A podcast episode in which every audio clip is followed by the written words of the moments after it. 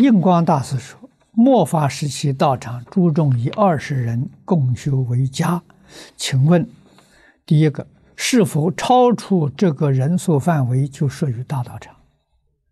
我觉得我们不用去怀疑，也不用去问这些问题。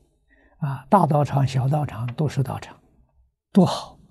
啊，你看诸佛如来的道场，啊，一看菩萨、比丘、比丘尼、声闻。”都是几千人、几万人，不是大道场吗？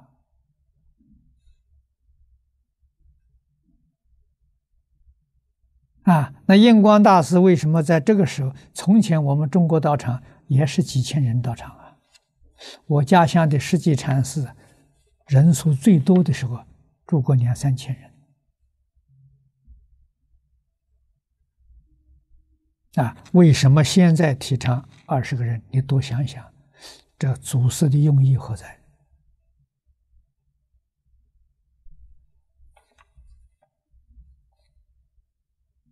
啊，他在这个时候说，为什么这个说法？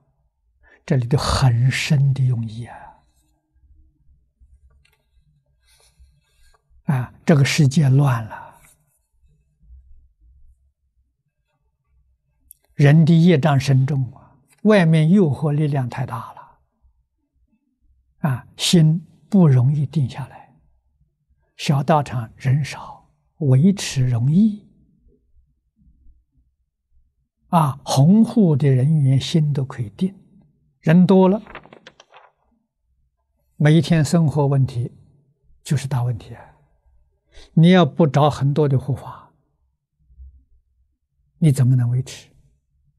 如果天天心都在护法身上，啊。护持的人心都在外面，里面修行的人看到这个护持人心都在外面，他的心也不安，对于进修就产生妨碍。